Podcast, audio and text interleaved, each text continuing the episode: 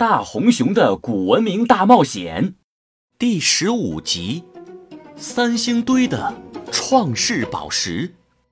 从地下升上来的神庙，足有三四米高，像是一座小型金字塔一样，停在了 M 博士等人的面前。卡了个咪的，这地下怎么藏着这么大一个玩意儿？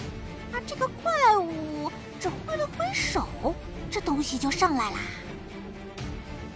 哎呀，蜥蜴帝国对于创世能量的使用，真是令我佩服万分。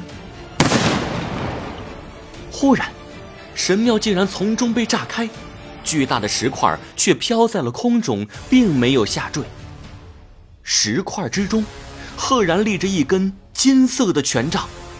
哦，竟然是黄金权杖！M 博士。这座地下遗迹之中并没有创世宝石，不过我检测到这根权杖有着火焰宝石的能量。尊贵的使徒阁下，华夏文明的出现一定和创世宝石有关，请您再给我些时日，我一定找到创世宝石。请使徒阁下放心，我们一定办到。哎，你们干嘛呢？这里不允许拍戏啊！嗯，这不是博物馆的黄金权杖吗？是小偷吗？快点报警！迪迦一瞧，林中不知什么时候出现了两个穿着保安衣服的叔叔，他们一胖一瘦，正向着黑暗使徒靠近。不好！大红熊的声音刚刚落下，就见黑暗使徒猛地一张手掌，黄金权杖立刻就自动来到了他的手中。黑暗使徒随即向着两个保安挥出权杖，只见一道金色的光芒便击向了两个保安。啊！救命！救命！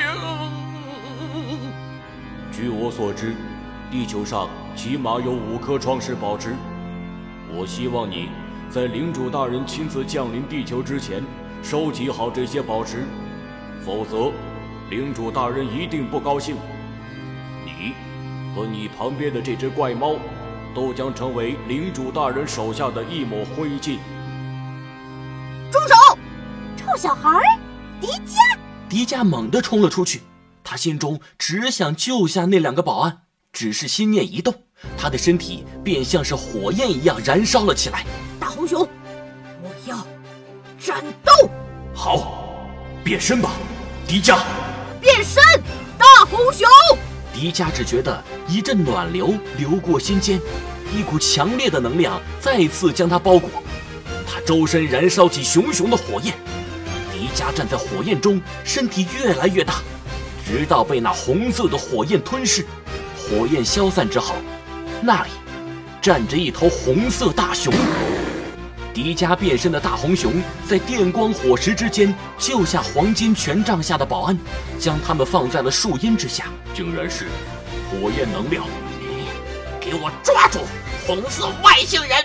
该我出手了！一声暴喝，只见一个身高两米、身材魁梧的、头上长着犄角的女人挡在了大红熊的面前。迪迦，大红熊，你们的小甜甜来了！面对这么复杂的环境，我们应该怎么打败敌人呢？应该先攻击谁呢？朋友们，你们能给我支个招吗？快在留言区和大红熊星球的微信公众号告诉我吧。